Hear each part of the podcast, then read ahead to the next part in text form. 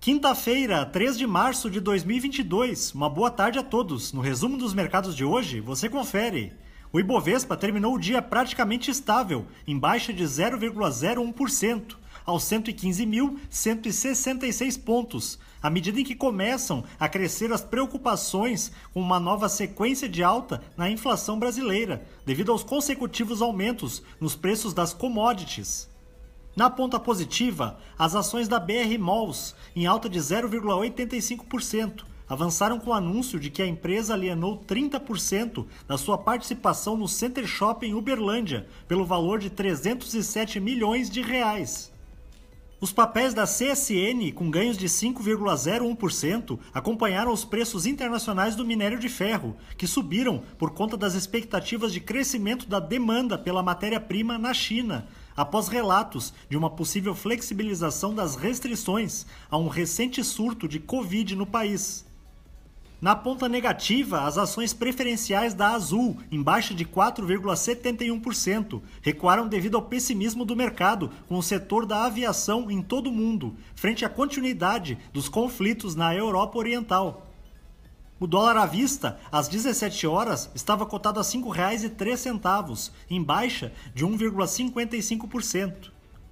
Já no exterior, as bolsas asiáticas fecharam na maioria em alta, com os investidores monitorando a guerra entre a Rússia e a Ucrânia, que teve uma sinalização ontem para a retomada das negociações de um cessar-fogo.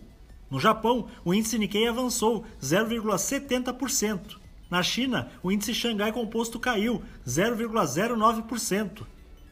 Os mercados na Europa encerraram em baixa após o índice de preços ao produtor da zona do euro dar um salto anual de 30,6% em janeiro, superando as expectativas. O índice Eurostock 600 teve perda de 2,01%. As bolsas americanas terminaram em baixa diante do anúncio do governo russo de que manterá as operações militares mesmo em meio às conversações para um cessar-fogo, o que levou novamente à tensão internacional. O Dow Jones caiu 0,29%, o Nasdaq teve baixa de 1,56% e o S&P 500 recuou 0,53%.